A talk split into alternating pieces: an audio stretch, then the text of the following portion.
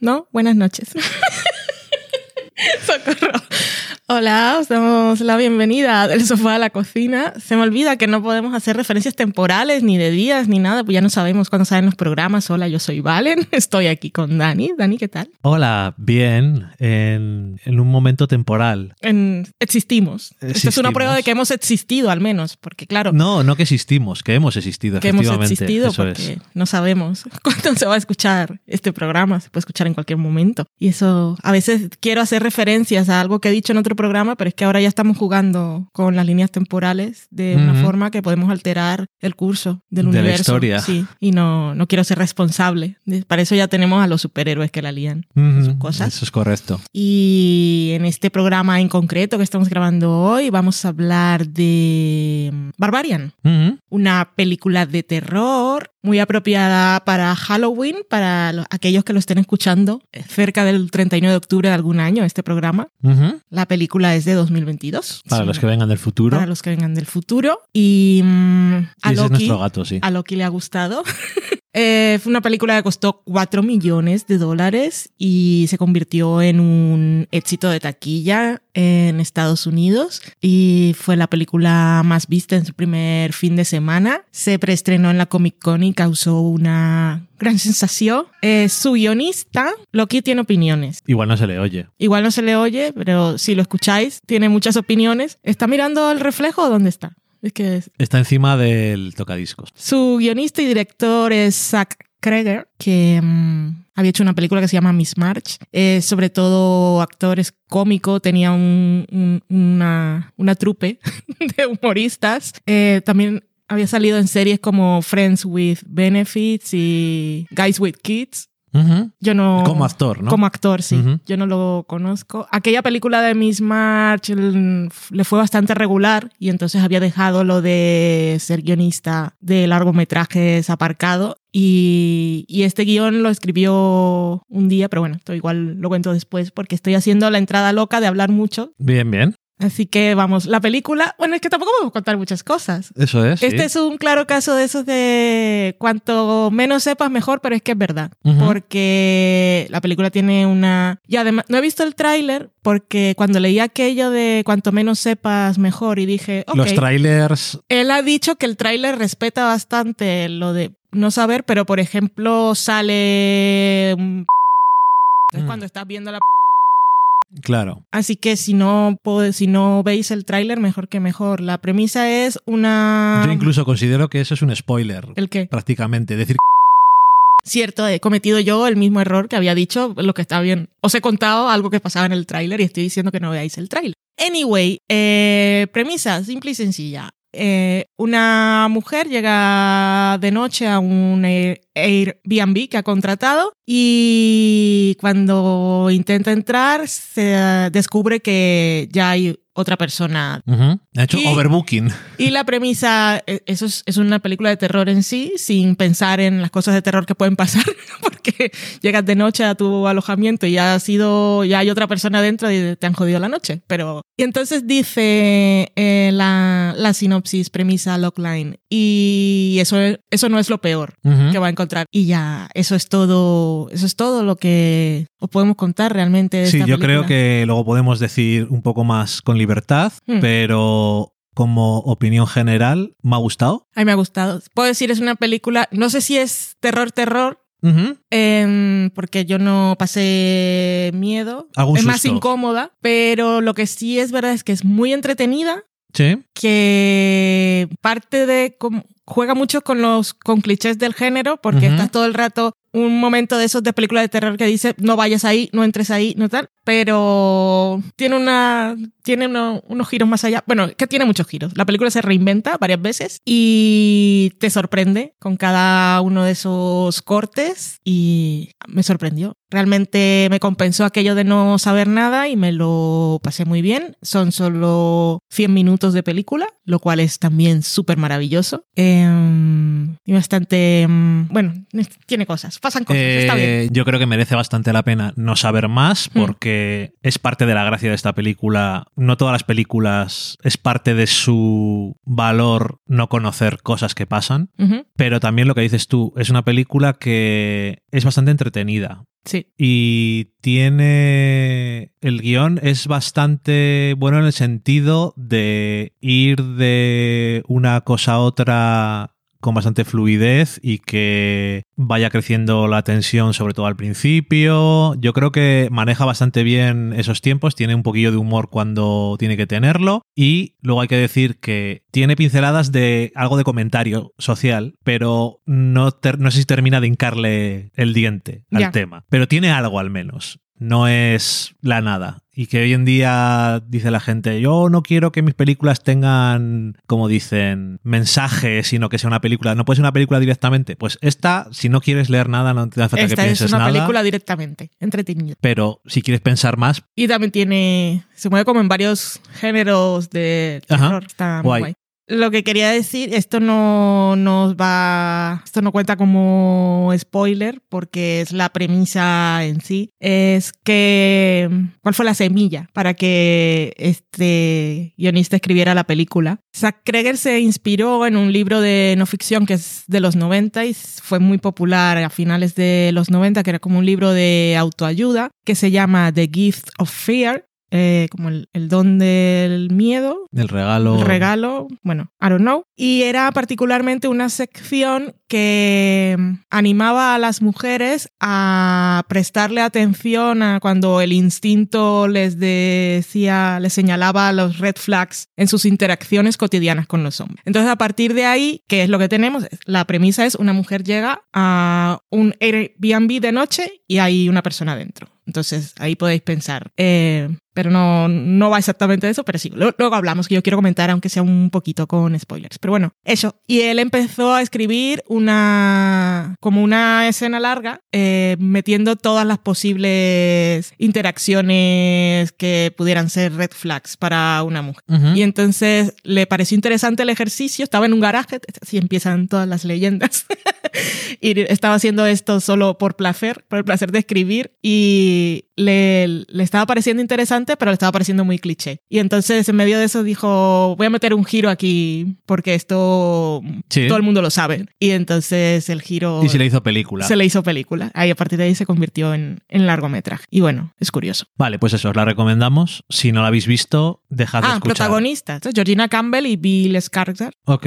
que es el Pennywise de It. Ujú. Yo iba a decir Georgina Campbell, que es la protagonista de la película. Pero bueno, correcto. Y Georgina Campbell yo la había visto en un episodio de Black Mirror. Ah, El de, de la Ah. última temporada, creo, el de DJ, no sé qué, que era de una aplicación que hacías match con otra persona. sí, pero ese yo lo he visto, no es de la última. No porque la la última yo no la vi. Y esa, ese, ese Ah, he visto. Decía yo de la me última que de he algo. visto.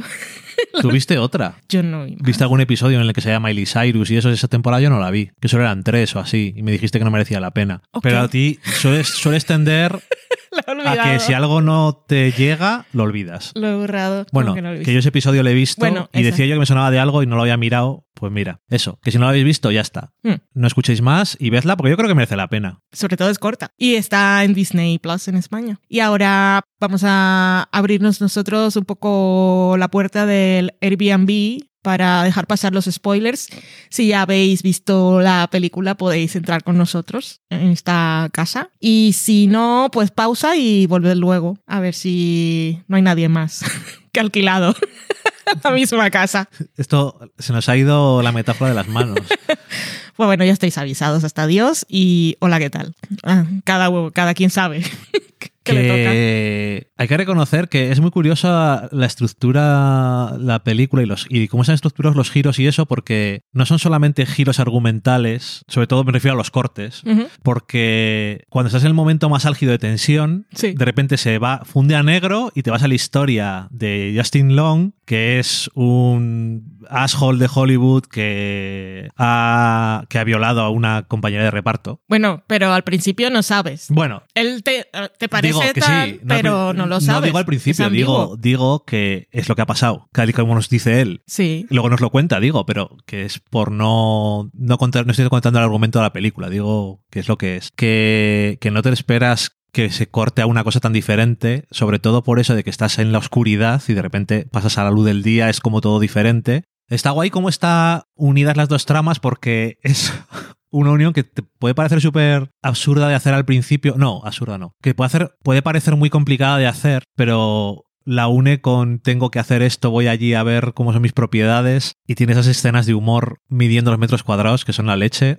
Porque es que cuando eso pasa, pero bueno, yo quería también comentarlo, pero bueno, que estamos en el salto, eh, cuando eso ocurre, pasan dos cosas. Uno, que dices, ¿qué es esto? Es psicosis, pero han matado a la protagonista y al que yo pensaba que era el villano de la historia. Ajá. Que es lo más chocante. Entonces nos vamos a lo otro y como está tan desconectado, igual dices, pues esto igual es una antología. Y después este señor igual va a esa casa o igual es antes, no sabemos. Y que los, los cortes son muy radicales, no, tajantes.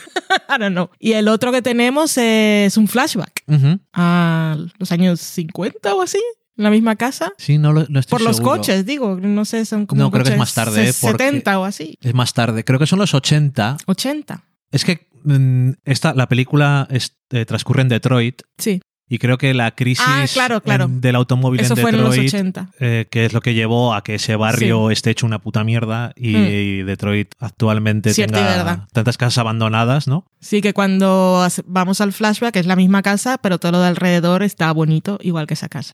Creo que es eso, ¿eh? Sí, es verdad, que lo de eso de Detroit fue en los 80. Bueno, que, que querías comentar del principio, que el primer trozo tiene también mucho que decir. Sí, es que el primer trozo me gusta porque también es ambiguo. Por un lado tienes a Bill Skarsgård, que yo no he visto It, pero cuando lo ves es un poco creep. Sí, Pero es el creep Skarsgård, como su hermano Alexander, que son sexy creep. Ujú. Entonces, que eso es bastante incómodo en este caso.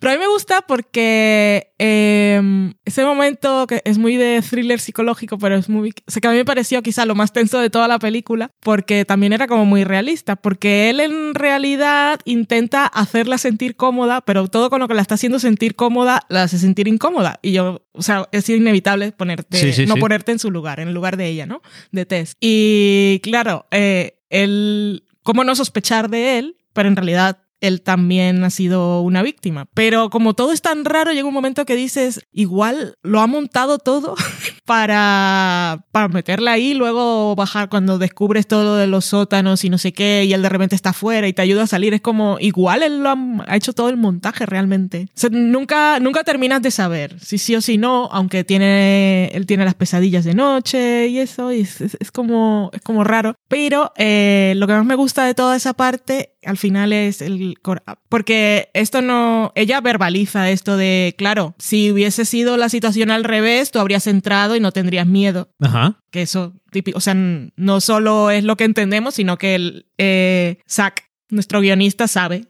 que ese es el mensaje claro de la película, pero el otro, que es su parte de sátira y de comentario, es precisamente eso. No solo eh, las mujeres siempre tienen que estar aler- alerta, tenemos, y hay una serie de peligros que a los que estamos expuestas, sino que los hombres eh, no son conscientes de ello y como no sufren eso, van un poco por la vida felices, que es lo que le pasa a él al final, que es la parte de Risi, porque si hubiese sido una mujer la que llega cuando ella ha conseguido escapar y dice, vámonos de aquí que he visto abajo que hay sangre y hay una cámara, Se y no sé habrían qué, ido. se habrían ido los dos. Pero él dice, no, yo tengo que bajar a ver, pues a ver, a mí no me pasa nada, lo- los peligros no existen para mí. Bueno, es, un es hombre". lo mismo que le pasa luego al personaje del actor. Entonces eso es lo que me hace, la parte Que- satírica que me hace gracia. Que el personaje de Justin Long va y como nada esto me Pero parece eso, eso es que eso ya es divertidísimo. Nada esto me parece creepy y ve la habitación con una cámara y dice más metros cuadrados. Es, Es que eso es la primera vez genial. que pasa, ¿no? Que es cuando ve la cama con la cámara y eso y dice, ¡Wala! Y va por el metro. Y eso me pareció mortal. Momentazo. Eh, es, es curioso cómo tanto la ficción como, por desgracia, la realidad eh, te ha enseñado que no tienes que confiar en los hombres. Porque dices, incluso cuando ella estaba abajo y él no estaba, estás diciendo, lo ha montado todo. Sí, sí, sí, sí. O sea, hasta qué punto Sí. no confías en los hombres. Vale, eso es con razón, quiero decir. Sí, Pero que, que es el punto de hasta que no le aplastan la cabeza contra una pared, no dices, este no era el malo. sí, yo no, no, no estaba... Es que Y todavía ahí. no estoy segura. Ahí, no, no, no lo sé realmente. Es que el momento cuando él dice, el vino este lo han dejado aquí, lo he guardado, no lo he abierto, porque como antes te preparé el té y no viste que lo estaba preparando, me di cuenta que no te lo debiste y te entiendo, es normal, porque no me conoces. Entonces tenemos la botella aquí, pero la. Él intenta, te pones en su situación, y, lo de no tolmen, ¿no? Ya, pero. No, pero sin ser. Sin intentar eh, ir por ese lado. No, por eso, precisamente por eso te, te cae ahí No un digo, poco bien que, y bajas que- la que guardia. sin intentar ir por ese lado, te puedes intentar poner, que no es lo necesario, Mm. pero te puedes intentar poner en su punto de vista y es como, me apetece hacer esto, pero ¿cómo lo puedo hacer? Ya. Y decirlo todo también al mismo tiempo es como muy. Es como creepy en sí, ¿no? Sí. Porque hace que la situación sea más incómoda. Es bastante incómodo. Pero bueno. Tiene ese punto de humor, humor negro, Desde luego. que está y muy bien. eh, otra cosa que te quería decir, me pareció también eh, muy acertado, que no sé si te lo dije en un momento durante la película, que el actor, o sea, el personaje que tiene que ir después, el personaje de Justin Long, y que sea, en teoría, es tu héroe en ese momento y Sí. no tendrías que creer que no le pasará nada, pero es una película de terror en la que estás diciendo que maten ya al protagonista. sí. En mi protagonista ahora mismo es este. Por suerte, vuelve a aparecer otra vez ella Mm. y no la han matado, pero no lo sabíamos. No lo O sea, sabíamos. podía no haber vuelto a salir. Sí, cuando él baja, yo dije, eh, así como cuando ella descubre el pasadizo y comienza a entrar, y digo, no, no entres. Cuando él entra, yo digo, sí, por favor, y que te maten. Y entonces te comienzas a reír porque no lo matan. Pero sí, es lo que, es lo que deseas. Cuando llega a la casa es por fin, va a morir. Pero que es muy curioso porque ella en el primer segmento, llamémoslo de la película, eh, está desconfiando todo el rato con razón Mm. de este señor que se encuentra en la casa, aunque todo parece que está bien y demás. Sin embargo, luego ella, después de todo esto que ha pasado con monstruos prácticamente literales, aunque no son monstruos sobrenaturales especialmente, sino otra cosa, mm, también muy creepy, que Sí. bueno, que es como que cada, cada tiene tres niveles de hombre monstruo. El hombre monstruo que no es un monstruo, el hombre monstruo que vemos todos los días y el hombre super monstruo. Que incluso eh, cuando se le encuentra en la cama y ve lo que había grabado en las cintas, dice, pero ¿qué mierdas te pasa? Pero él es lo que a ti te gusta conocer con una cosa que yo le he adoptado también, un mierdas. Un mierdas. Es un auténtico mierdas y ella que ha pasado toda la primera primer tercio de la película eh, sospechando, en este está en el tercer eh, la tercera parte de la película está intentando salvarle por todas las razones del mundo y por más señales que le está dando de que es un puto asshole sí.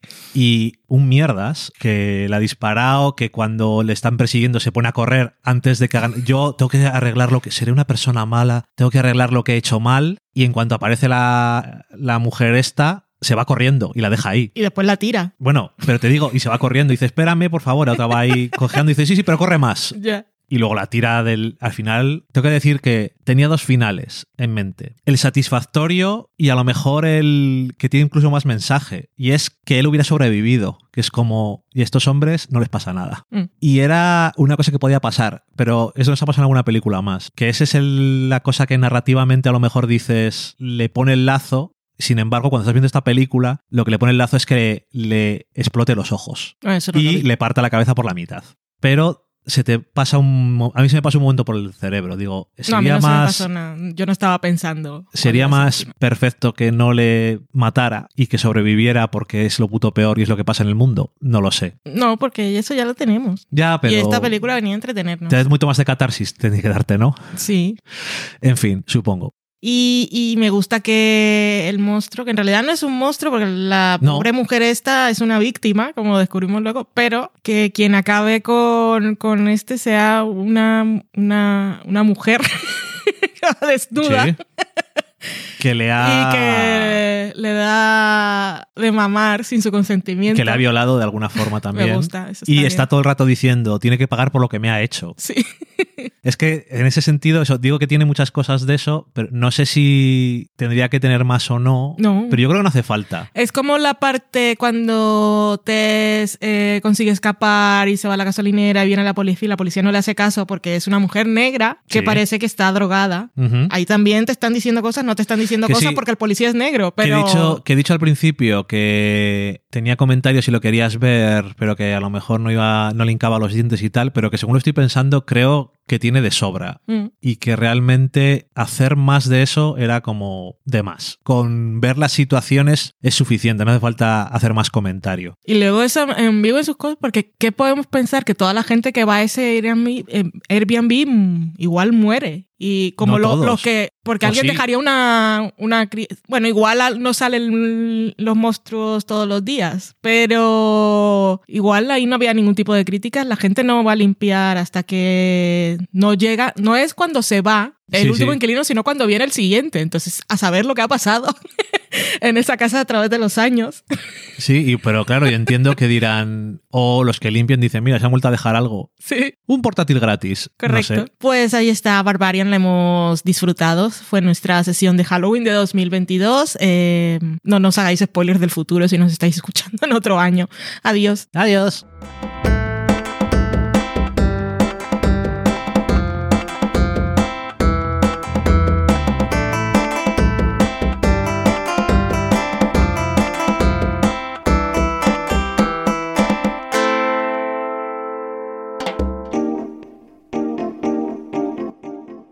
Acabáis de saborear un programa del podcast Del sofá a la cocina. Para prepararlo hemos usado los siguientes ingredientes. Un Dani, una Valen y una licencia Creative Commons, reconocimiento no comercial compartir igual. Cuando tenemos los ingredientes, los picamos muy finos, los dejamos pochando en una sartén y cuando estén caramelizados, los mezclamos con la licencia Creative Commons, que, cuidado, no admite uso comercial de la obra original ni derivadas, que se tienen que distribuir con la misma licencia que la original, siempre citando a los creadores. Después de 10 minutos, condimentamos la mezcla con iTunes, iBooks, Twitter y un poco de Facebook. Si no encontráis las adecuadas en el mercado, buscad el nombre del blog. A continuación, introducimos en el horno y, después de 30 minutos, lo servimos aderezado con música distribuida con licencia Creative Commons a través de Jamendo. Al final del post correspondiente vienen especificadas concretamente. Si tenéis alguna duda con respecto a la receta o a cualquier otra cosa, podéis preguntarnos a través del correo electrónico del sofá a la cocina Buen apetito.